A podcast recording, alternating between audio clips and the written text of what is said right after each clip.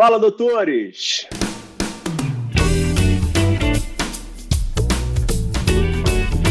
Eu sou Ricardo Valente, sou oftalmologista aqui do Rio.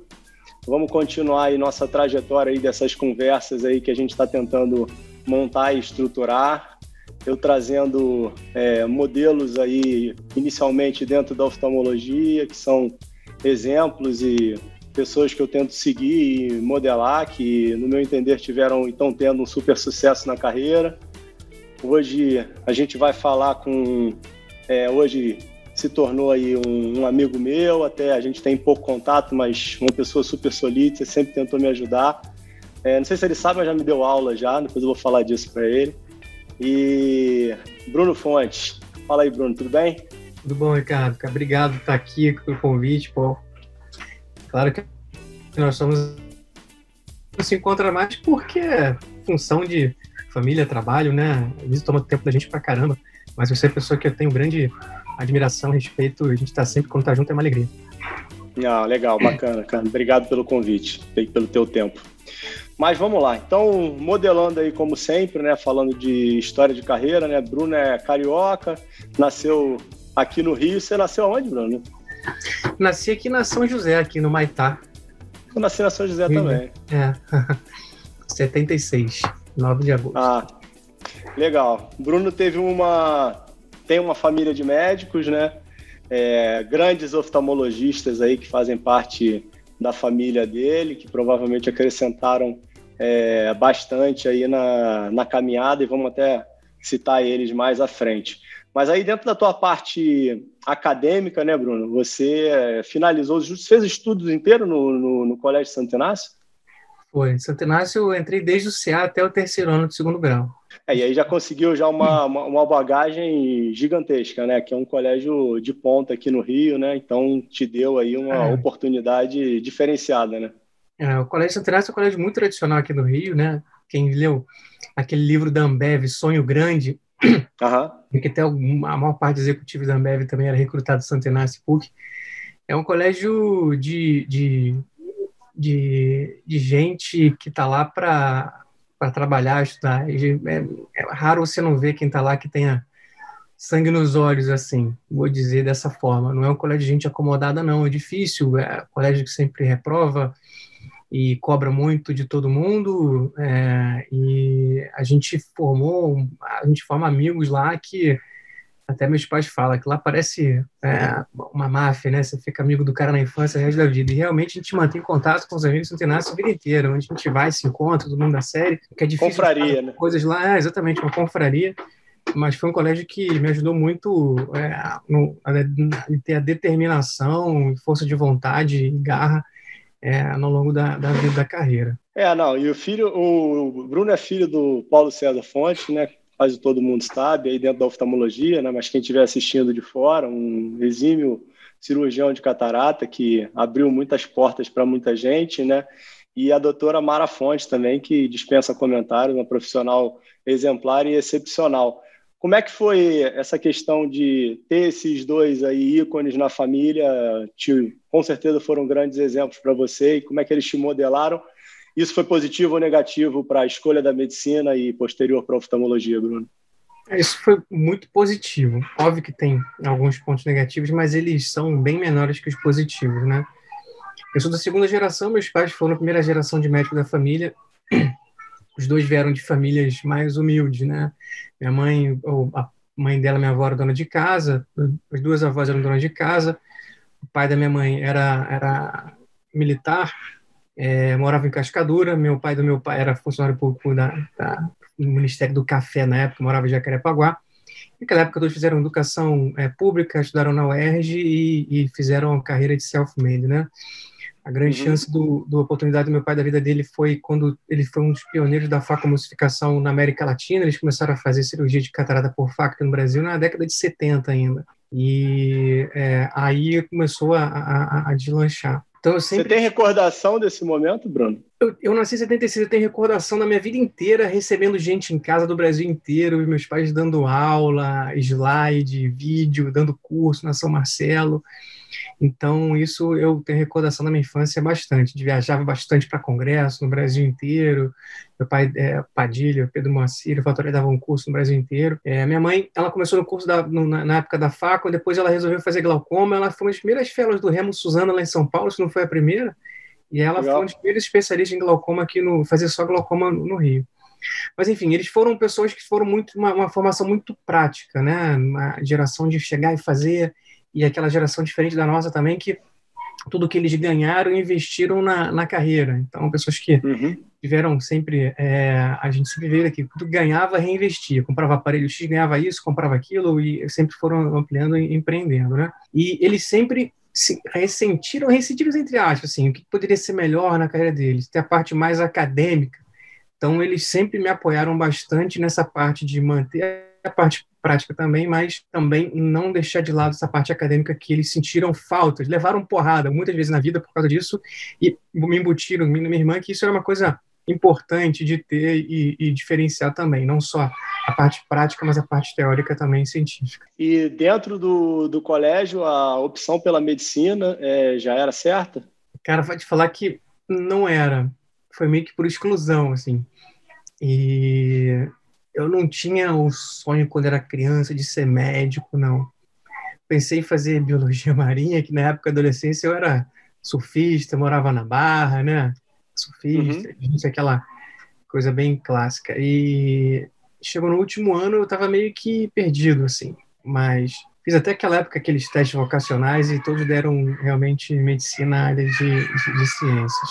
Uhum. E, mas nunca teve essa pressão, ou indiretamente tinha uma certa pressão dos teus pais que, tipo, esse era o melhor caminho para vocês, até porque tua irmã também acabou fazendo oftalmologia. Pois é, assim, não é que digo que teve pressão, nunca teve pressão deles fazendo, mas eles sempre inclinaram, assim, que seria uma coisa boa, porque foi uma oportunidade que os dois tiveram de mudar de vida, né? Então saíram lá e uhum. foram médicos bem-sucedidos, realmente cresceram, subiram na vida. Então acho que eles queriam replicar com os filhos, sabiam que eles sabiam os caminhos das pedras ali. Então teve o apoio sempre, mas não foi nada assim de forçado, imposto, não. E dentro do, do Santo Inácio, é, depois do Santo Inácio, você poxa, fez vestibular, passou para a melhor faculdade de medicina que tem aqui no Rio, uma das melhores do Brasil, né, a Universidade Federal do Rio de Janeiro. E é, você já era um dos melhores alunos dentro do Santo Inácio, ou o Santo Inácio já te dava já essa possibilidade de estar entre um grupo de, de, de alunos diferenciados, então não teve nenhuma dificuldade em relação a, a vestibular? Pois é, vestibular é sempre uma, uma, uma dificuldade de todo mundo, né? Eu era um, uhum. um, muito bom aluno no segundo grau, no Santo Inácio, e fiz vestibular e passei de primeiro. É, uhum. não, não tive grande dificuldade. Quer dizer, tive mas uma coisa que eu acho que sempre foi boa em mim é que eu sempre fiquei muito calmo em provas, assim, quando eu sou testado. É, então é uma coisa que eu acho diferencial você ter sangue frio nessas horas é, e, e, conseguir passar. Eu acho que é um grande diferencial. Além de você estar tá preparado para aquilo, você estar tá centrado e ter calma para passar por essas provas. Você tinha na tua adolescência alguma prática de esporte mais, mais forte que você fazia, que você acha que possa ter te gerado e te dado mais um, uma expertise dentro dessa questão de, de disputa e, e, tudo mais? Eu sempre gostei muito de mergulho, caça submarina também, pescava com, com Ruiz na época da faculdade também, o estava aqui do ah, legal. professor da UF, a gente pescou muito, né? Uhum. E, e, no mergulho a gente sabe que quando você desespera dentro d'água morreu, né? Então não tem segunda segunda chance. Então é sempre manter a calma. Isso é uma coisa que você treina e pratica desde sempre. Então acho talvez é, o surf e mergulho me ajudaram bastante nessa questão de manter sempre a calma. Parou de mergulhar? Volta e meia eu vejo o Luiz mergulhando. Você eu não vejo muito, não. Pois é, não, o problema para mim é o tempo, cara. Eu vou te falar que a gente ia bastante. Quando depois que eu mudei para São Paulo na residência, é, fiquei lá seis meses lá, voltei para cá no final de semana, fui com o Ruiz e aí a roupa não entrou. Pô, eu tinha engordado oito quilos em seis meses. Aí desde então meio que desanimei. É, mas eu tenho muita vontade de, de voltar. A gente sempre faz planos, né? Assim, de ter uhum. mais tempo. É difícil ter mais tempo, mas um dia ainda vou voltar. Não, legal. É, aí, depois da medicina, no, no fundão, a, a oftalmologia também teve dificuldade de aparecer ou já era algo natural? Eu vou falar assim, quando eu entrei na faculdade, eu fiquei muito focado em ser médico, realmente. Eu não entrei para ser oftalmologista, eu entrei para ser médico. Então, eu sempre estudei muito tudo. Dei plantão em várias emergências aqui do Rio, Miguel Couto, Lourenço Jorge, dei plantão na emergência do FRJ também, plantão no CTI do FRJ, é, enfim. É, então, fui para ser médico-médico. Eu cheguei a ter alguma dúvida em ser intensivista, até cirurgião geral, mas oftalmo é uma coisa que eu comecei a gostar muito também do meio para o final da faculdade. Pela possibilidade de ser uma, uma, uma, uma especialidade completa, né? Tem a parte clínica, tem a parte tecnologia, tem a parte exame, tem a parte cirurgia, se lida com o sentido da visão, que é o mais importante, enfim. Então, é uma coisa que eu fui me apaixonando, não foi desde que eu entrei na faculdade, mas fui me apaixonando cada vez mais por oftalmo. E mesmo assim eu foquei em, formar médico-médico para depois começar oftalmo é, do zero. Não, não, tem, não entrei é, na faculdade para me formar de qualquer forma estudando oftalmo desde o início. Não, eu fiz realmente, aproveitei cada etapa. Você acha que isso foi diferencial para você? Você vê isso de uma forma positiva ou você acha que é, perder tempo? Ganhar conhecimento nunca é perder tempo, né? Mas... Foi muito é... positiva. É, tanto hoje no raciocínio clínico, tanto para passar nas residências, né? Então, é, prova de residência é uma competição danada. E aí, no final da faculdade, eu tava que nem um louco, era um nerd, aí sim, eu era um dos melhores da minha turma, disparado. Foi o primeiro lugar da residência da FRJ até hoje, acho que foi 96% da prova da primeira fase, foi primeiro lugar da USP, passei em São Paulo, Unifesp. Então, é, eu ser médico me ajudou nisso. Se tivesse estudado só oftalmo, talvez não conseguisse ter sucesso nessa, nessa etapa. Você Mas já acompanhava teus pais? Eu Você já acompanhava teus pais na clínica? acompanhava eventualmente na, na, na, na, nas cirurgias, assim, mas no consultório eu não acompanhava, não. É, eu realmente foquei em ser médico-médico. Isso, isso já, vocês já tinham já as três estruturas, Bruno, de, de clínica? Não, Você na faculdade? Época, não, na época, é, a gente, meus pais tinham uma clínica, eram sócios de uma clínica no Meyer, não tinha hospital ainda, não tinha barra, e eles eram sócios de clínicas na, na Zona Sul, em Botafogo. É, meu pai uhum. no Colégio Brasil de Cirurgiões, Padilha, e minha mãe era da COI, em Botafogo. Eram estudos completamente diferentes. Entendi. Tá, legal. E aí, o, o, por que a escolha da, da Paulista, da Unifesp, em relação à residência? Também não é muito difícil de responder, mas... É. Eu, eu juro que eu fiquei na dúvida, né? Eu fiz a prova da Unifesp, da USP, tinha passado na USP, fui um dos primeiros cariocas a passar lá e a residência lá começava antes de sair o resultado da Paulista. Então eu comecei a residência na USP, pô, fiz grandes amigos que eu carrego até hoje. Takashi, a Bia Takahashi também. Mas desde o final da faculdade, assim, eu comecei a ir em congressos e eu sempre tive uma admiração muito grande pelo pessoal da Escola Paulista, os, os palestrantes, pessoas em quem eu achava assim, nossa, Denise Freitas, Luciano Valto, assim, pô, eu quero ser que nem esses caras aí. E eu, da Unifesp sempre foi uma referência, né? Então eu sempre tive o sonho de ir para lá. Então, quando foi aprovado, foi uma coisa que não tive muita dúvida, era, era o foco que eu queria realmente ir para lá. Tá, legal. E a, e a formação, alguma dificuldade, algum caso diferente dentro do período? Ah, o volume cirúrgico era um volume significante? Conseguiu te ajudar? Era mais voltado para o clínico? Como é que foi para você nesse, no, no momento? É, para mim, eu acho que a, a Escola Paulista é uma universidade de oftalmologia. Lá a gente tem todos os setores grandes, enormes, você tem a oportunidade de fazer tudo lá, cirurgia experimental, tudo. Dificuldade, diferença foi a primeira vez que fui morar sozinho, né? São Paulo, uhum. então você se adapta, ganha maturidade, uma coisa boa. O volume cirúrgico lá é excelente para quem realmente está à vontade de, de, trabalhar. Não falta. É um local que você tem que correr atrás. É um local extremamente competitivo. Eu achava que o Santander era competitivo, depois a FRJ, mas São Paulo é outro, outro patamar, patamar. né? Até para você realmente ser aceito lá é, é, difícil, mas depois ser aceito, você forma grandes amigos, mas o nível de competição é enorme. Agora, a gente tem grandes, grandes é, é, instrutores, professores lá, pessoas que ajudam bastante, realmente ninguém esconde o jogo, entram na cirurgia, ajudam, é, e uma coisa que eu acho que, eu, que a Escola sempre teve, além de ser enorme, de ter oportunidade para todo mundo, é que a gente tem sempre o primeiro escalão, que é o que está me aparecendo agora, que está em evidência, mas já tem lá o segundo e terceiro de pessoas mais jovens que vão substituir isso daqui a alguns anos. Ou seja, eles uhum. deixam esse preparado durante muito tempo, não fica um gap. Tem local que quem está quem tá em evidência meio que é, monopoliza tanto que não deixa espaço para quem está de baixo. E você sufoca uma geração, você fica com um gap grande. Lá não, lá já está realmente é, tudo pronto. E então você conhece gente do Brasil inteiro, né, que vai para lá, gente muito boa, gente com muita vontade. Então, é, para mim foi realmente uma coisa que foi divisor de águas. É, tanto do conhecimento, tanto de networking, de conhecimento aqui para fazer um relacionamento lá fora, também realmente de, de aprender tudo lá. Não, não vejo nenhum é, não tive nenhum problema em relação a volume cirúrgico lá, seja de catarata, glaucoma, cirurgia de córnea, fiz transplante, enfim, a residência.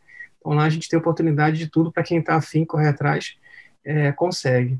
Ah, isso é um ponto que você está tocando que eu sinceramente nunca tinha me atentado, né? Mas é diferencial como eles fazem essa estrutura hierárquica, né? E ainda tem um outro ponto, né? Porque eles acabam mantendo é, o, o, os cirurgiões e os é, staffs mais experientes, né? Porque muitas vezes isso acontece, né? A pessoa é meio que deixada de lado, né? E acaba tentando manter sempre esse poder para não perder, né?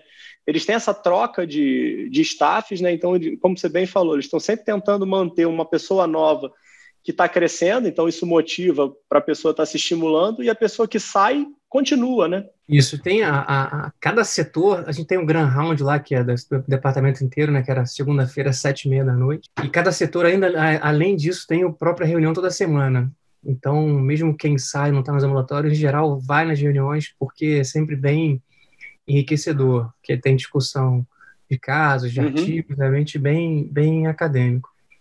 E uma coisa que o, que o chefe lá, Rubinho, sempre falou de maneira genial, é que ele fala assim, olha, a maioria dos seres humanos ele é, é, é, é motivada por três principais propulsores: dinheiro, poder e sexo. Dinheiro e sexo eu não posso dar aqui, mas eu posso dar poder. Então, assim, você é o chefe da UV de segunda-feira à tarde, você é segunda, segunda de manhã. Então, você começa a ter uhum. gente boa. E que Romulo é um local de referência é, mundial, você tem um grande respaldo estando lá, né? Então, é, acaba que você consegue manter gente boa lá e atrair novos talentos que é fundamental. Assim, você está sempre abrindo espaço, porque o novo sempre vem. Se você uhum. não dá espaço, foca ali, esse cara que fosse focado, se for bom, ele vai aparecer em outro local, né? Então, é, acho que cooperação é, é, fundamental na medicina. Ah, legal. E aí, finalizando a, a Paulista, você teve a experiência de, de também completamente diferenciada de, de ir para os Estados Unidos, né? É, você já tinha essa cabeça de ir para fora? A, a, Paulista te influenciou, te modelou, te ajudou em termos de, de contatos e abrir portas? Como é que foi é, é esse, essa, essa mudança para ir para Chicago? Eu já tinha uma, uma vontade de ir, e a Paulista motiva muito, né, pessoal, a gente a sair a ter, a ter esse intercâmbio é, mundial. E eu fui para acabei indo para Chicago, é, fiquei com a, com a Mary McSay, que era muito amigo da Denise de Freitas e da, da Luciene. Foram elas que me ajudaram nesse, nesse, nesse contato. E para Chicago porque eu já namoro a minha esposa até hoje, a Tatiana, desde que a gente saiu do Santo Inácio. Ela é engenheira, trabalha na Sierra Johnson. E ela entrou na Sierra Johnson de estagiário. Hoje ela é presidente. Estudaram juntos? Estudamos juntos. Pô, que legal. Ela cresceu a vida inteira lá. E a sede da Johnson fica numa cidade é, do Wisconsin ali chamada Racine, que é perto de Chicago. Então, uhum. eu procurei uma cidade, a gente foi juntos para ficar juntos. Ela foi pela Johnson, eu fui lá para ficar lá com, com, com a Marion. E foi muito bom, porque a Marion McSay, com quem eu fiquei na época, ela já era pessoa conhecida no meio da córnea, é, muito amigo do Mark Mendes de Califórnia, ela tinha sido uma, titular lá de West Virginia, e a pessoa ativa, faz muito bem córnea refrativa, catarata, e, e, eu fui o primeiro fellow é, dela quando ela chegou em Chicago, ela estava lá há pouco tempo. E depois brasileiro. Lá, é, brasileiro. Mesmo de fora, tinha poucos fellows lá, assim, eu fui para uhum. ficar com ela realmente, né? Então, é, porque ela estava há pouco tempo lá em Chicago. Entendi. Depois disso, ela virou presidente da é, iBanks Association of America, né, Associação de Banco de Olhos dos Estados Unidos. Depois ela foi presidente uhum. da Cornea Society, então, assim, ela é pessoa genial, é pessoa muito generosa, recebe bem, enfim, foi uma experiência fantástica. Você ficou lá quanto tempo? Pessoal, a, gente lá, a gente fica lá um ano, fiquei um pouquinho menos porque meu sogro faleceu, infelizmente, enquanto a gente estava lá, uhum. tive que voltar. mas foi uma experiência pessoal é, fantástica de morar no país envolvido, nunca tinha morado fora, né? É, recém-casado, numa cidade legal, a gente curtiu muito. Então é um ano que você tem um crescimento pessoal e também você consegue parar para estudar. Isso é importante também. Às vezes aqui você está nessa loucura para lá e para cá, lá você escolhe o projeto que você quer entrar, você tem tempo para estudar, tempo para atender, é, você não tem essa cobrança de, do trabalho dia a dia, então é um ano, é um período muito interessante, assim, eu realmente aconselho a fazer, quem tem possibilidade de fazer fellow, é, fora fazer, porque realmente é, dif é, diferente, é uma coisa difícil agora com dólar nesse valor, mas eu acho que é interessante, valeu a pena. Mas você teve planejamento é, familiar e planejamento financeiro? Digo, poxa, você está falando que foi recém-casado, então, tipo, casou para ir, tipo, a tua esposa estava trabalhando lá, vocês, ela conseguia manter vocês, você estava com bolsa, como é que foi pois isso? É. Então, isso foi, foi bom, porque ela foi como expatriada, né? Então, a gente tinha lá casa, tinha todos os benefícios expatriados, tudo bancado pela, pela empresa dela e eu tinha o pai trocínio, porque nessa época eu tinha, não tinha dinheiro para guardado para me manter, então meus pais me, me mantiveram lá enquanto estava nesse período do fellow. Mas a, a empresa, Sra. Johnson, bancou a parte mais dura, mais cara, foi por conta dela. Quando, quando você foi, você não tinha bolsa. Esse fellow... Não. É, não. Como até, é que era até, o fellow caracterizado? Até podia, até podia aplicar para a bolsa, mas ia, ia, ia, demorar um tempo maior e a gente tinha que ir por causa do, da época que a, que a Tati tinha que começar lá na Johnson. Então a gente foi e eu fui sem nada.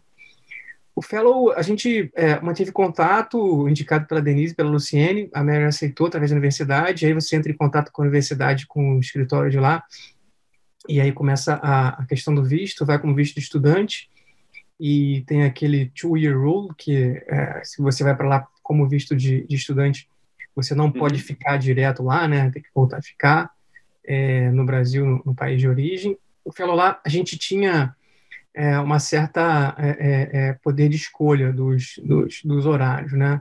Segunda-feira era o dia de centro cirúrgico dela, de centro cirúrgico catarata e transplante. Terça-feira era, era tinha ambulatório. Quarta, quinta-feira era refrativa. Sexta-feira tinha um Grand Round de manhã. Então, eu tinha é, dois períodos livres que era para fazer research, que era quando estava lá, escrevi alguns, alguns trabalhos, artigos, escrevi até um livro que foi lançado pela Elsevier, né, na época, um livro grande, e tinha uma sala lá que tinha acesso a tudo, você queria, tinha uma ideia, mandava, tinha lá uma, uma, uma pesquisadora PhD que corria atrás das ideias dos artigos, era realmente uma coisa muito mais fácil do que aqui lá você tem uma ideia, por exemplo, ele quer fazer um, um trabalho sobre é, a composição do filme lacrimal em paciente com meibomides. Uhum. Dois dias depois, a, Alissa, que era essa PHD, chegava lá já com o protocolo praticamente feito, com revisão bibliográfica, olha só, isso, isso, isso, você precisa disso, isso. Ela, fala, ah, ela falava e a Alissa fazia, e bolava tudo, até o protocolo. Então, é por isso que as coisas andam lá mais, né? Eles têm essa, conseguem mais fácil é, bolsa de, de, do NIH, uhum. enfim, tudo. Então, porque tem esse trabalho em conjunto lá de, de gente ajudando.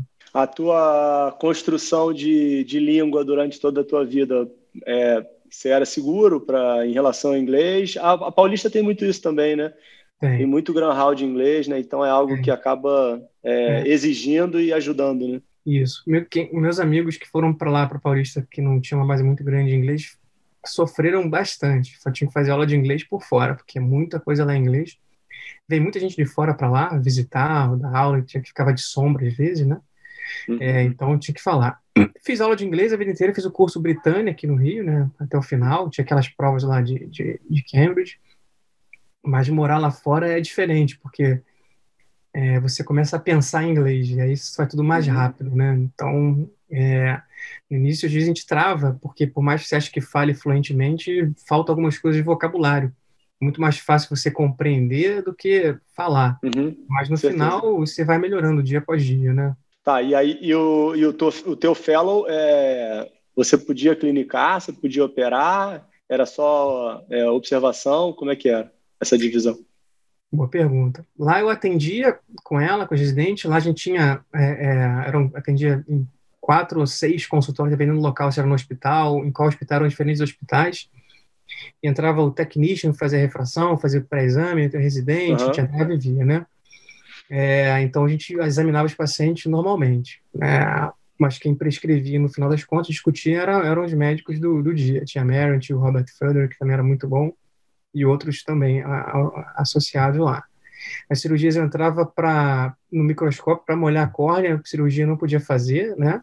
É, mas atendia os pacientes normalmente, entrava, fazia exame, enfim, mas na cirurgia só, só observar, sem fazer. E aí a volta, é, terminou o projeto da tua esposa e, e, você também? Como é, que, como é que foi esse final aí? Também foi. teve planejamento? Foi, acabou que não teve planejamento que a gente, como eu falei, meu sogro faleceu, a gente voltou um pouco antes. Mas a gente já ia voltar de qualquer forma, né? E vocês voltaram de vez, de vez nesse momento, obviamente que tem todo o baque dela, né? É, e aí diretamente teu. É, a gente, quando aconteceu, a gente veio, ficou umas três semanas, aí voltou, ficou mais um mês, mas aí não dava, tinha muita coisa aqui da família dela, aí a gente voltou, voltou antes. Tentaram ainda ficar lá, né? É, é mas não, não dava. É, e aí, para você deve ter sido mais fácil uma questão de comunicação é, com o pessoal de lá, né? É, e aí, para ela também conseguiu correr tudo bem? Vocês conseguiram. Conseguiu, conseguiu é. Ela tinha, na época, eu estava na, na, na, na, equipe global, o chefe dela era um espanhol muito legal, cara, Pedro César. E era um cara latino, entende melhor isso, né? Talvez se fosse americano não tivesse, mas era espanhol que compreendeu normalmente, numa boa. E, ficou para vo para vocês algum sentimento de quero mais, de tipo, pô, vamos voltar, tal, aqui é o lugar? Não, fizemos o que tínhamos que fazer, vamos voltar para o Brasil. É, eu acho que a gente fez o que tinha que fazer. No final, a gente estava muito dividido com a cabeça aqui, né? Você tá lá, tem que ficar com a cabeça lá realmente. E aí você voltou e caiu dentro para cima do, do, do, do, consultório. É. Aí eu voltei já com, uma, com a vontade de projeto de, de, de entrar no doutorado, né? Enquanto estava lá a Academia Americana de 2005, que foi quando eu fiz o fellow lá, foi em Chicago, e aí o Renato Ambrosio tinha acabado de voltar ao Brasil, ele tinha virado sócio do meu pai aqui, e aí eu falei que ele estava com vontade de fazer doutorado, estava pensando em projeto de tese, que é outra coisa também que a Escola Paulista é, apoia estimula muito, muito. Estimula muito a questão de fazer mestrado, doutorado pós. E na época eu, o Renato falou, ah, pô, tem um aparelho novo aí, medir biomecânica da córnea, não quer fazer um trabalho nisso, uma tese nisso, aí surgiu a ideia. Eu voltei é, trabalhando, mas também aí já fazendo a parte do, do doutorado, né? E, ah, e aí você ficava trabalhando aqui do Rio, né? E, e ia fazendo a tese e depois você ia para São Paulo só para apresentar a tese, né? É, para São Paulo eu tinha que ir é, nos Research Days, que é uma vez por ano, que é lá a apresentação dos, dos uhum. trabalhos de pós-graduandos, né? É, algum outro crédito que eu fiz lá, mas eu fiz a maior parte dos créditos aqui no Rio, na UERJ. Então, é, eu uhum. conseguia é, fazer os, os créditos aqui. Eventualmente eu ia lá, mas fazia aqui. E aí eu comecei a fazer, o, entrei no doutorado em 2006 e defendi em 2010. E o em 2006, isso aí você estava sem filho ainda, né? É. Então, o que, o que até acelerou a defesa foi minha filha nascer em 2010. E aí, quando ela veio, eu falei assim, porra, se eu não terminar isso rápido, não vou terminar nunca. Então, nunca mais. É, exatamente. Aí eu dei o gás final e terminei. E um, um ponto que eu, eu, eu pergunto para todo mundo em relação a, a, a, a propósito de, de carreira e de escolha. Eu sinto que a gente, dentro da oftalmologia, é, generalizando, né, é, tem muito um, um pensamento de tipo, ah, poxa, não quero dar plantão, quero ter uma qualidade de vida melhor, é, quero fazer uma especialidade que é a clínica cirúrgica. É, eu, é, eu, não escuto muito aquele pensamento do, sei, do plantonista de que tipo quero ajudar, né? Quero fazer o bem, né? Você até colocou que construiu é, a tua formação, né? Querendo ser um médico, né? Generalista e você tinha esse esse esse lado de tipo querer fazer o bem, ajudar o próximo e como é que foi isso para você dentro do teu período de formação? É, cara, acho que é, isso é uma coisa heterogênea que depende da, da pessoa, não só da especialidade, né? Eu acho que quem entra na, na medicina, qualquer que seja especialidade, com a, um pensamento de trabalhar pouco, não vai ter sucesso, porque tudo é difícil, né? Tudo é difícil, nada é fácil, né? é, a vida é uma eterna competição e dificuldade atrás da outra, né? Então, é, eu acho que você está no mercado altamente competitivo, se você não for workaholic, você está fora automaticamente. Eu vejo amigos de, de outra especialidade com pensamento parecido, mas também vejo muito oftalmologista com pensamento de, de ajudar, de trabalhar, de fazer tudo. A gente tem próximo da gente várias pessoas, exemplo, posso citar aqui que, sem querer ser justo com ninguém, mas semana passada a Flávia Guedes, aqui do, do Rio, meio da Barra, já está final de semana numa, numa, casa no asilo, onde ela vai ajudar os, os velhinhos lá, vez por mês a atender, enfim, operar. Então, tem muita gente que faz muito trabalho né, de, de, de, maneira de coração aberto, sem querer nada em troca, e ajudar. E a gente ajuda muito, né? Oftalmo, a visão é o sentido que a gente mais se comunica com o ambiente, com, com, com a vida, né? Com tudo, né? Então, é, a gente ajuda muito na qualidade das pessoas, né? Com certeza. Em relação a, a, a, teu percurso, você teve algumas, aparentemente, dentro do que você falou, poucas mudanças de, de planejamento, né? Você conseguiu é, mirar e atingir muitos objetivos dentro da tua, da tua vida, né? Você considera que é, houve alguns momentos que você teve que reformular tudo que você estava querendo fazer? Como é que foi isso para você? Ah, com certeza, você sempre tem que pensar no, no que você quer fazer, plano B, plano C ajuda muito os exemplos que você tem próximos a você. É, eu tenho exemplo dos, dos, meus pais, que sempre tiveram um caminho, assim, sabiam onde queriam chegar, e da minha esposa também, que é uma pessoa muito focada, muito determinada, e isso sempre me, me influenciou muito positivamente. É, às vezes você tem desilusões, dificuldades, é, enfim, todo mundo passa por isso, a vida é difícil, né? Uhum. É, e a questão é você ter um, um foco de onde você quer chegar. E onde você quer chegar é fazer plano de futuro, não é só olhar para o hoje também. É, eu acho que você está cercado por gente boa, positiva, faz muita diferença. Eu vejo gente que é muito boa tecnicamente, cientificamente, que se enrola no dia a dia, não consegue deslanchar, porque você vê que ela está cercada por amigos que, que realmente são pessoas é, negativas, isso influencia a gente muito, bastante. Eu acho isso uma coisa muito importante. E aí depois você ficou aproximadamente 10 anos aí trabalhando em todas as estruturas, né, que você provavelmente deve ter contribuído muito para crescer, né? Teus pais é, começaram a galgar, né? E aí você deve ter conseguido trazer muita coisa dentro dessas tuas experiências aí de São Paulo, experiência dos Estados Unidos. Como é que você, foi a tua contribuição dentro da, da construção da, da, da clínica, do centro cirúrgico? Bom, desde que eu cheguei, nos primeiros anos, a gente mais que triplicou tudo. A gente a, ampliou a unidade Leblon, fez uma nova unidade no Meyer, ampliou o fez a barra, mudou. É, eu cheguei com um gás que renovou assim as energias dos, dos meus pais também. Então, eles que já estavam num momento de carreira mais estável, eles se sentiram motivados em, a crescer. Então, eu cheguei querendo investir, comprar equipamento novo, tecnologia nova, querendo fazer coisa nova, é, fazer isso e aquilo, é sempre uma, uma, uma motivação boa, né? Então, eles é, a, compraram as ideias que eu tinha, a gente fez uma clínica nova, a gente trouxe gente jovem, muita gente lá de São Paulo, Escola Paulista, trabalhar com a gente, deu certo, e a gente é, cresceu num, num ritmo bem impressionante, assim. Porque até então, quando eu cheguei, os meus pais eles eram só, tinham vários sócios, em cada clínica tinha vários sócios, e depois, quando eu cheguei, a gente é, é eles largaram a sociedade para a gente fazer uma coisa nossa e crescer. E deu muito certo, né? É, não é por causa dos outros, não. Tinha gente muito boa, que eu tenho excelente é, relacionamento, gosto bastante dos outros, mas é porque depende muito do, do, do, estágio da carreira da pessoa, né? Às vezes a pessoa já está estabelecida, não quer correr risco, não quer mais investir, eu entendo. E eu estava realmente querendo mais, eu queria sempre que tá muito motivado, como estou ainda. E isso, e isso culminou agora no passado que a gente é, se associou ao grupo da Opt, né? Então, também isso foi uma coisa que eu que liderei as negociações desde o do início, primeiro contato, a, até a concretização de tudo, e foi, vou dizer aí mais, quase dois anos. É, não, isso eu acho um ponto importante da gente tocar e colocar, né? É, hoje a gente está vivendo esse mercado aí de fusão e aquisição, né? Muitos fundos chegando com um poder grande, né?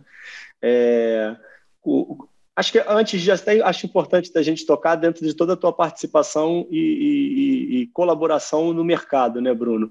Em uhum. relação a toda a participação que você tem em relação a todas as sociedades, né, de, de oftalmologia e comprometimento que você tem com a questão de, do, dos alunos. Né? Eu estava brincando com você que você já me deu aula acredito eu que, que você nem saiba, nem lembre disso. Né? Você me deu aula uma vez num, num curso de biomicroscopia no S, na SBO, cara, ali na, na Rua das Laranjeiras. Do Rio Tiro, né? Entendeu?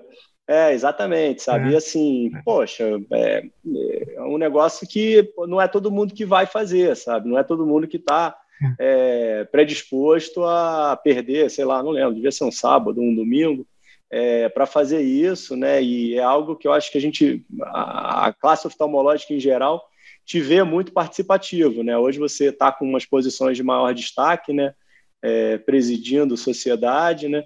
Como é que também você vê todo esse, esse, esse percurso aí que você teve? Teu pai teve muito isso, né? Também deve ter te motivado, é, mas como é que você vê isso? Eu vejo a, a, medicina sempre foi muito altruísta nisso, né? A gente, eu, eu tenho para mim uma convicção que realmente o conhecimento pertence à sociedade, não a, aos indivíduos é, individualmente. Então acho que a gente consegue acumular muita experiência e conhecimento, e isso deve ser compartilhado para ajudar todo mundo.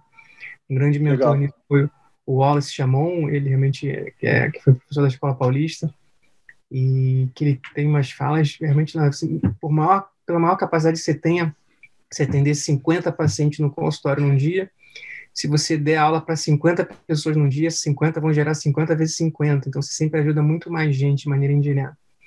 E o meu pai também foi um exemplo vivo disso. Ele fala assim que ele só conseguiu chegar onde chegou porque ele compartilhou com todo mundo o conhecimento que ele teve da faco, que ele gerou e tudo mais. Ele falou, pô, era um cara pobre, não tinha nada. Como é que eu ia fazer isso? Se sabe uma coisa, você não não ensina para alguém, o cara vai, pô, aprender de outra forma, você arrumou um inimigo. Se você com, compartilha com o cara, você ganhou um amigo e você vai ajudar muita gente. Então, ajudar é importante. Você ajuda as pessoas, eu acho que é importante isso. Eu acho que a medicina tem muito disso. Eu tive também esse exemplo é, em casa e tive excelentes professores também, não só na Escola Paulista, mas na FRJ, Santa Inácio, enfim. É, eu acho que é importante a gente compartilhar é, o conhecimento para melhorar. E acaba melhorando para todo mundo, é, porque quanto mais qualificado todo mundo for, melhor. Que a gente vai ajuda a brigar na qualidade. Na qualidade todo mundo ganha. Todos os médicos, todos os pacientes, todo mundo. E como é que você vê hoje o momento das sociedades em relação a essa migração para o mundo digital? Né? Esse ano a gente conseguiu aí ter a construção dos eventos, né?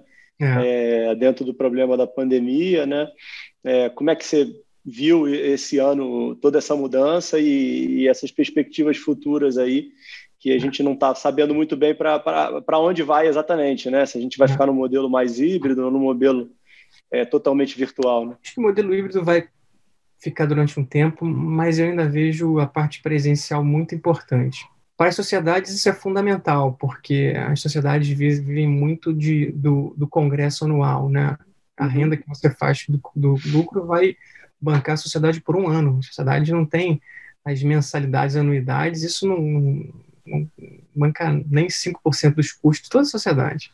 Sim. Então, são os congressos é que mantêm, né? Então, se você não tem congresso, não tem presencial, você não tem indústria de patrocínio e as sociedades acabam sofrendo. Isso é ruim, né? Porque os congressos e as sociedades ajudam a representar a gente, a gente também aprende e cresce com a sociedade.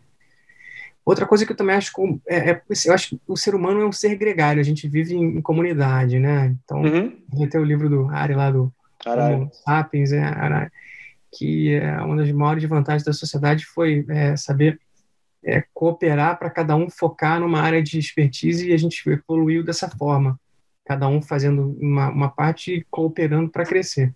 Eu acho que o contato humano nos congressos é muito importante. A gente, a, o que você aprende na aula é só uma das partes. Você encontra as pessoas no corredor, troca experiência, faz o wet lab, É, enfim, isso é uma coisa que os conhecimentos que a gente troca ali são muito importantes. Eu acho que vai ter essa questão é, é, aí durante um tempo, mas a parte presencial eu acho que é importante tanto para a sociedade quanto para os médicos também. Eu acho que isso não é uma coisa que é totalmente substituível, não. Mas quer dizer que a Brasca no ano que vem está certíssima. Está certíssima, confirmar. Estava hoje é, é, trabalhando no, no, programa também aqui. A gente já tem uma opção de, de, de, de, palestrante internacional já, já confirmado e tudo certo na Bahia. Eu vou fazer mais uma visita lá agora em dezembro para a gente fechar os últimos detalhes lá na, na, no centro de convenções e também no programa científico.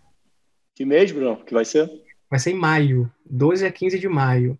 Então, ah, até legal. lá, se Deus quiser, todo mundo vai Com certeza. Né? Precisamos, né? É, aí a história do Bruno não acaba nunca, né? Porque é uma formação eterna, né? É, você foi inventar de ir para a principal universidade do mundo, né? Fazer business na, em Harvard, né? É, isso daí teve, teve, teve, teve vínculo com a Opt? Foi uma, uma decisão sozinha tua? Como é que foi isso? Não, isso foi uma coisa interessante. Sim. Em 2008, eu fui convidado pelo Hamilton Moreira, que era o presidente do, do CBO na época, a fazer parte da comissão científica. Eu era de longe o mais jovem de lá, né? O Wallace chamou, era, era, era o coordenador, provavelmente o Wallace que me ajudou a chamar. E naquela época, eram os primeiros anos que a, a, a, Academia Americana de Oftalmologia tem um curso de liderança lá, para os americanos. Cada um de cada estado vai lá, se reúne na própria academia, que é lá em São Francisco, dá um curso de liderança e tal. E aí, a Zélia Correia, que é brasileira, que mora lá, ela, através da Pan-Americana, conseguiu também que os países mandassem um representante. E aí eu, eu fui representando o Brasil na toma de 2008 e 2009. E eu fiquei, assim, apaixonado por essa parte de, de liderança, porque é, eu vi que realmente existem ferramentas para você melhorar e, e, e, e, realmente eu fiquei, adorei, tá? Todos os aspectos. E aí, quando eu tinha acabado aqui, tudo doutorado, fez tudo, aí, pô, eu vi essa, um, um e-mail de Harvard, né, esse programa deles, aí eu mandei para vários amigos, falei, porra, vamos, vamos, vamos, vamos, vamos. Aí, porra, toparam e a gente foi. E foi, porra, muito legal, que é um, é um, é um programa para cirurgiões no mundo inteiro. Então tinha gente do Paquistão, Nova Zelândia, Suécia, Estados Unidos, Colômbia, Brasil, Índia, enfim, Singapura urologista, muito urologista, cirurgião cardíaco, neurocirurgião, oftalmo, tinha é, cirurgiões de dentistas, cirurgiões da, da, Inglaterra também. E a gente do, do mundo todo. É um programa de liderança para cirurgiões. E é, são é, é, quatro idas presenciais lá, a gente ficava acho, sete ou uns sete ou dez dias, não lembro agora. E tinha parte online que é, a gente tinha toda semana uma carga horária de estudo e de aula para assistir, tinha prova, tinha trabalho em grupo, foi realmente, deu trabalho, deu trabalho, mas deu certo. E foi sensacional. E na época, eu já estava nesse processo de negociação com a Opt, com certeza isso me ajudou muito. Me ajudou muito em todos os aspectos. Mas não, mas não teve é, motivação ou estímulo da Opt mesmo te, te, te direcionar para você ir. Foi algo que você fez. Não, não. Eu já tinha é, comecei a fazer. Tinha antes... pensamento da Opt já, Bruno? Você já, você já, já, já, você já tinha isso na cabeça ou não? Você fez como, fiz, como continuidade de carreira? É, continuar gostando. Eu, eu gosto de estudar, né? Então, assim, meio nerd, assim, eu gosto de estudar. É, então... É, não, isso é um negócio que tem, tem sempre que, que deixar é. ressaltado aqui, né? Que pois o Bruno é. é uma das pessoas que mais lê artigo que eu conheço. É, qualquer artigo que você queira saber, você pode perguntar para o Bruno, que ele vai saber alguma coisa. eu gosto de estudar, então eu não queria ficar parado, né? E, uhum. então eu já estava nisso. E quando veio a negociação da Opt, me ajudou bastante, porque assim, a gente foi fechar a Opt, já estava no, no, no, meio para o final. Então não uhum. foi uma coisa que isso, não, mas foi. ajudou muito na negociação. E aí, especificamente na Opt, é, como é que foi a, a, o contato? É, foi um contato, vocês tiveram uma proatividade para com eles, eles tiveram para com você? É, eu não sei nem se você pode conversar a respeito disso. Você tem algum NDA não, aí de. Não. A gente começou o contato quando a Opt tinha poucas clínicas ainda. Eles vieram aqui no Rio conhecer tudo, gostaram, e, mas na época eles é, acho que optaram por não investir no Rio, isso lá, uns três anos atrás. Porque o Rio tem vários problemas, teve aquela crise do petróleo, Sérgio Cabral, uhum. tudo. enfim, é, eles ficaram um tempo depois voltaram. Nesse intervalo que eles pararam de vir aqui, vários outros fundos, vários outros interessados. Vocês sabem que existem muitos interesses na medicina. É, é, existe uma liquidez mundial para investir e saúde é um negócio que tem pouca é, é, é, volatilidade e saúde num, num, país enorme como o Brasil, que tem população envelhecendo, é assim, uma coisa que é a música para o ouvido de todo mundo lá fora. Então, a gente tem esse movimento enorme na saúde no Brasil. Então, vários fundos, é, empresas de saúde, enfim, vieram conversar. E acabou que uns foram pararam no início, outros andaram um pouquinho mais, e depois a Opt veio de maneira mais, mais, mais incisiva. E eu, sinceramente, não vejo com maus olhos, com maus olhos essa questão dos fundos, porque é, a gente pequeno é muito difícil você concorrer com, por exemplo, é, planos de autogestão, tipo Map Vida da vida, né? É, hoje a gente tem mais de 30 mil médicos se formando por ano, isso é uma mão de obra muito barata para eles. Provavelmente os outros, é, muitos outros planos ou cooperativas não vão conseguir sobreviver isso se você não se juntar e ficar grande. Outra dificuldade que existe, eu acho que a gente tem, que democratizar o acesso de tudo. Hoje, as clínicas, os, os, os credenciamentos de convênios são capitanias hereditárias, como o Nelson Gonzaga fala. É, passa de pai para filho, que o médico chega novo não consegue, é muito difícil conseguir credenciamento hoje em dia. É, e se você for querer montar um consultório, vai gastar 300, 400, 500 mil, pouca gente tem para fazer isso. E, e, os grandes grupos, imagina que você se formou, você não quer trabalhar, e você tem 10 mil reais, você tem um, um, um celular, um iPhone. Aí você entra lá, entra no seu home broker, compra lá ações da Opt virou sócio. E aí depois vai procurar trabalhar lá, você vai trabalhar num local. Uma grande, uma das grandes vantagens é quando você trabalha em um lugar que é fechado, você não sabe ficar se o cara está te enrolando, se não está te pagando direito, não sei o quê. Essa empresa ela tem uma governança imensa, tem auditoria, tem tudo, você vai saber lá de uma coisa super transparente. É, você tem poder de barganha é, com, com os grandes planos, você não vai ser feito ali, vai ser pressionado de um lado para o outro. É, e é uma realidade, não vejo muito para onde fugir. Então, eu acho que a gente consegue democratizar é, e ter uma forma de manter a boa prática da medicina é, é, de maneira um pouco mais independente. Até hoje, a gente entrou em outubro do ano passado, um ano e pouquinho. Eles são muito organizados administrativamente, né, tiveram que aprender muito sobre oftalmologia, que é uma, uma coisa muito específica, né? Então, vem muita gente de outras áreas da medicina que não, que não, que não da oftalmologia, que não é a mesma coisa. Mas eles não se metem na parte médica até hoje, não se, met, não se meteram. Tem os comitês médicos, a gente dá trabalho, se reúne com o Brasil todo, mas é, voltado porque eu sempre falei e continuo falando para eles: o bom negócio da medicina é o bom médico. Não adianta você pode ter o melhor técnico do mundo. Se você bota o Egídio na lateral esquerda, Fluminense, que eu sou tricolor, não dá, fudeu, não vai, ter, não vai sair nada. Vai levar a bola nas costas, não vai cruzar, não sai gol, ferrou, perdeu. Então é muito bonito chegar um executivo, um gestor, falar aquele plano maravilhoso, e você bota a gente ruim para atender, não dá, não dá. Assim, o bom negócio da medicina é o bom médico. Então você tem que ter bom médico, tem que dar boas condições de trabalho para aquilo andar e para ir para frente. Então, para ter bom médico, atrair e manter, você tem que dar boas condições de trabalho, boa remuneração, enfim, vários outros parâmetros. Então, acho que isso é uma coisa que vai levar essa parte de qualidade para frente nos grandes grupos. O projeto deles é, apresentado para vocês era um projeto interessante e, e que esse ano está um ano completamente atípico, né? Então, vocês acabam que tem um, tá um pouco enviesado, né? Para você dar um parecer é. em relação à entrega, mas é, eu lembro de ter conversado com você uma vez, um tempo depois que estava estabelecido, e você é muito satisfeito com a mudança de gestão, né, que, que eles implementaram. Acho que era call center que você falou comigo na época, é. que as coisas mudaram de uma forma muito forte, né? Foi. Bom, para mim especificamente, é, eu consegui, a gente conseguiu deixar meus pais mais tranquilos financeiramente. Eu falei, sempre foram empreendedores, não tinham, era uma geração de inflação, de não sei o que, eles nunca pensaram com poupança, sempre que ganharam, eles empreenderam. Então Sim. tinham clínica, tinham tudo, não tinha, não dava para parar. Ah, andar de bicicleta não pode parar se não cai. Então é, acaba que acaba você começa a ter uma dependência financeira, né? Impressionante, né? Que se você não continua investindo. Exatamente.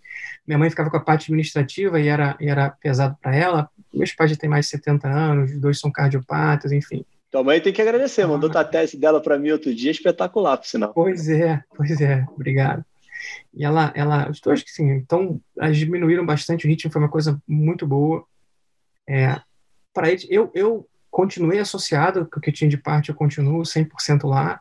Então é uma associação. Às vezes o pessoal fala, pô, mas fulano, você que paga pouco, paga muito. Na verdade, você não vendeu, você se associou, você vende uma parte, né? Então a outra parte você vai realizar no momento, num evento de liquidez, que eles falam que ou vai ser um IPO ou vai ser uma venda para o outro fundo e tudo mais. Então, assim, é, profissionalmente, para mim, é, administrativamente, hoje me dá mais trabalho, estou trabalhando mais em todos os aspectos, mas estou muito satisfeito porque é muito profissional. O, diretor aqui do, do Rio, que é o Raul, muito focado em processo, enfim, uma coisa, uma profissionalização que a gente não conseguiria bancar como clínica familiar, uma equipe grande, realmente melhorou bastante.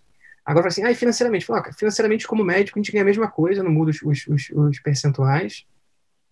E vou dizer se foi bom ou ruim na hora que eu sair, porque por enquanto não realizei nada. Então, assim, porra, foi bom financeiramente? Sim, falou, ah, cara, eu tenho que sair. Na hora que eu sair, eu te digo se foi bom ou foi ruim. O, o curso de Boston te ajudou? Vem te ajudando nesse processo? Você acha que te acrescentou? Com certeza. A negociação foi uma coisa dura. Demorou muito tempo.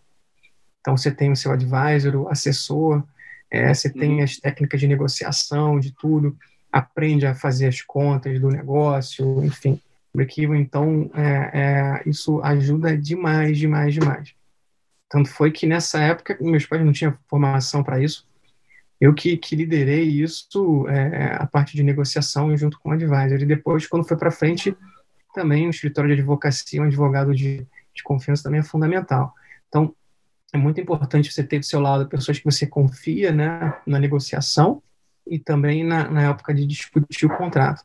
A negociação é fundamental porque é, qualquer vírgula ali, um ou zero um que você deixar passar, tem uma influência grande no resultado final. E muitas vezes também o, o cara que está te assessorando para a venda, associação, às vezes ele quer se vender mais rápido e ir para a próxima, né? Então, é, não quer, às vezes, então, então tem que ser um cara que você confie, que vai comprar o que você pensa e tá ao seu lado. Várias vezes a gente achou que o negócio não ia para frente, várias vezes. Falei, e agora ferrou, isso aqui é uma coisa que não. Aí você vai, negocia, pensa, dorme com aquilo, vem com uma possível alteração no dia seguinte.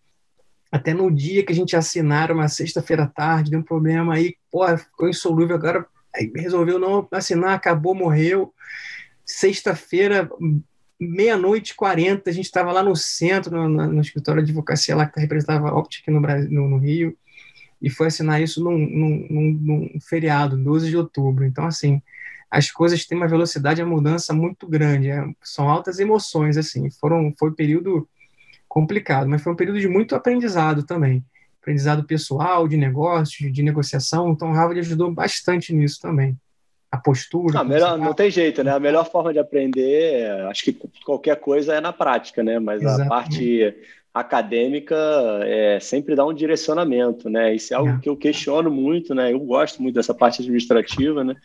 E é, algo que eu, eu tenho certeza que a gente ia ganhar demais como país se a gente conseguisse implementar isso nas universidades, né?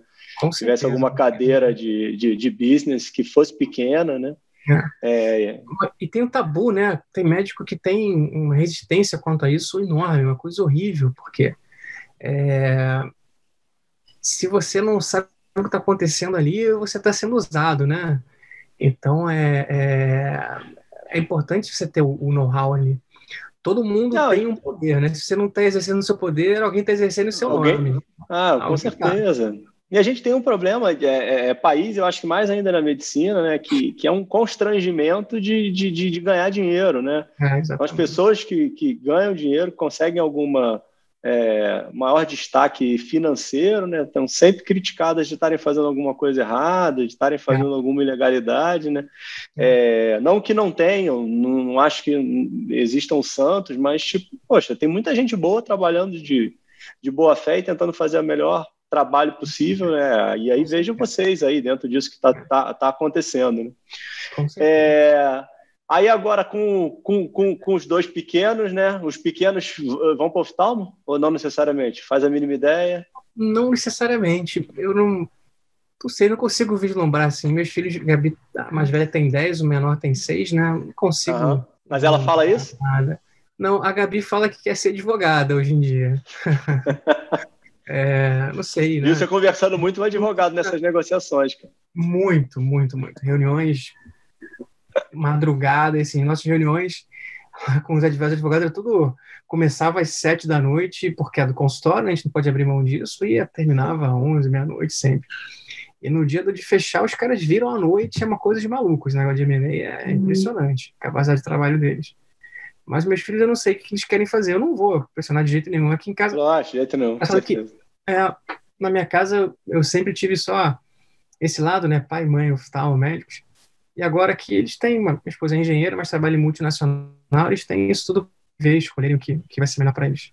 Ah, legal. E Bruno para o futuro, como é que são aí planejamentos para os próximos cinco anos? Onde é que estaremos? É, eu acho muito importante sim, você é, saber onde está agora, mas já pensar no futuro, tentar se antecipar o que vai acontecer. O ser humano não é muito bom de previsão, mas a gente pode, às vezes, planejar um pouquinho, né? Mas em vez dessas empresas fazendo um plano de 5, 7 anos, tudo, tudo dá errado, porque é difícil prever, tudo muda, né? Toda hora tem um cisne negro aí aparecendo e mudando. Ah, mas, mas, mas precisa mudar, né? Quando você sabe é. onde você quer chegar, a mudança é muito mais fácil, né? Exato. Eu acho que o, o planejamento estratégico é uma, é uma ferramenta, assim, é, é, é, basicamente é simples, né? Mas que é. ninguém faz na área médica, né? Tirando os grandes grupos. É, o grande grupo aqui no, no, no Rio tem uma, uma, uma, função minha que é sempre fomentar estimular investimento na melhora das qualidades de trabalho do médico. A gente adquirir tecnologia para melhorar e a gente tem conseguido isso, é, pressionando, entre aspas, né? mas para melhorar, mostrando o benefício de cada coisa. Gosto muito de ver novas tecnologias, o que isso vai dar. É, a gente passou por períodos em que, que tinha que é, é a gente conseguia vender e fazer mais coisas de mais alta tecnologia para a população, quando existia uma, uma, uma distribuição melhor aí de, de, de grana, mais gente com grana. Hoje em dia está na crise, está mais difícil. É, mas existe muita coisa boa na, na oftalmologia, chegando muita coisa nova é, que vai ajudar muitas pessoas. A gente tem sempre que estar tá treinando nisso. Eu vejo um desafio muito grande na questão de, de convênios. É, os de autogestão nem tanto problema, porque eles, enfim, têm prejuízo, mas já está calculado por eles eu vejo esses grupos tipo Apvida ou outros é, como uma, uma grande ameaça tipo de remuneração é, principalmente as cooperativas, as cooperativas Unimed sempre foram grandes defensores do, do, do honorário, né? É, essas, essas empresas Apvida, por exemplo, outras, assim, não quero personificar, mas vai ser um grande desafio para as cooperativas e para as outras também. É, as Unimed sempre foram de defensores honorários, qualidade de, de, de trabalho para os médicos, né? Mas, de certa forma, em, em grandes, até em pequenas cidades, é difícil para o novo médico entrar. E essas que o médico, todo médico né, sai 30 mil novos médicos por ano e todo mundo sai endividado, quer ter que trabalhar, pô, e vai aceitar ganhar menos, né? É difícil você, um desafio para o Brasil é você interiorizar todo mundo. Não é porque o cara não quer ir, muita gente quer ir, mas ele chega lá, muda o prefeito e ele não consegue mais trabalhar. Ou ele vai para lá e aí tem filho, não tem escola para o filho dele estudar. Então, é difícil você interiorizar o médico hoje no Brasil. Então, vai continuar concentrando nas grandes cidades, a remuneração vai cair, não tenho dúvida disso, e vai ser um desafio para todo mundo. Então, acho que você está é, ligado em grupos de médio oftalmologista e tem, você tendo voz ativa em grupos econômicos fortes, que nem agora a XP também está comprando, enfim, tem Milton, você tem, você tem que ter médicos fortes como voz forte nos grupos fortes. Não pode abrir mão disso, porque eles não entendem muito dessa parte de, de do médico no dia a dia, a gente sabe disso melhor do que eles, e tem que ter alguém lá para passar e coordenar isso. Concordo totalmente com você. Acho que esse assunto aí dá para a gente conversar uma hora, né? É, em relação a operadoras e modelos de pagamento, um negócio que, por sinal, eu adoro. É, precisa transformar, né? não tem jeito, né? não tem como a gente continuar é, como a gente está. Infelizmente, o modelo é, é insustentável da forma que está agora. Né? Alguma transformação vai ter que acontecer no momento em que todos os, os participantes do modelo estão insatisfeitos. Né? Então, é, isso, infelizmente, é, é, é chato, né? E, legal ter você é, dentro de um grupo desses forte, né, que é uma pessoa que é, eu particularmente confio plenamente e acredito que grande parte da sociedade oftalmológica confia, né, e te ter, e te tendo como uma pessoa que vai levar essa, essa bandeira à frente aí, tentando trazer benefício para todo mundo. É, pô, finalizando aí, Bruno, pô, obrigado, cara. Já sabia que ia ser espetacular, acho que inspira todo mundo, né? Tua história é mó barato. É, você, pô, é. sendo é. jovem, é completamente diferenciado. Teve, tem esse lado dos do teus pais que, putz, não tira em nada todo o mérito que você teve dentro da tua caminhada, né? todas essas conquistas. É, parabéns aí, pô, obrigado aí mesmo pelo teu tempo finaliza aí que o, a, a voz é sua. Obrigado, Cartão. Obrigado, cara. É bom falar com os amigos, é sempre bom.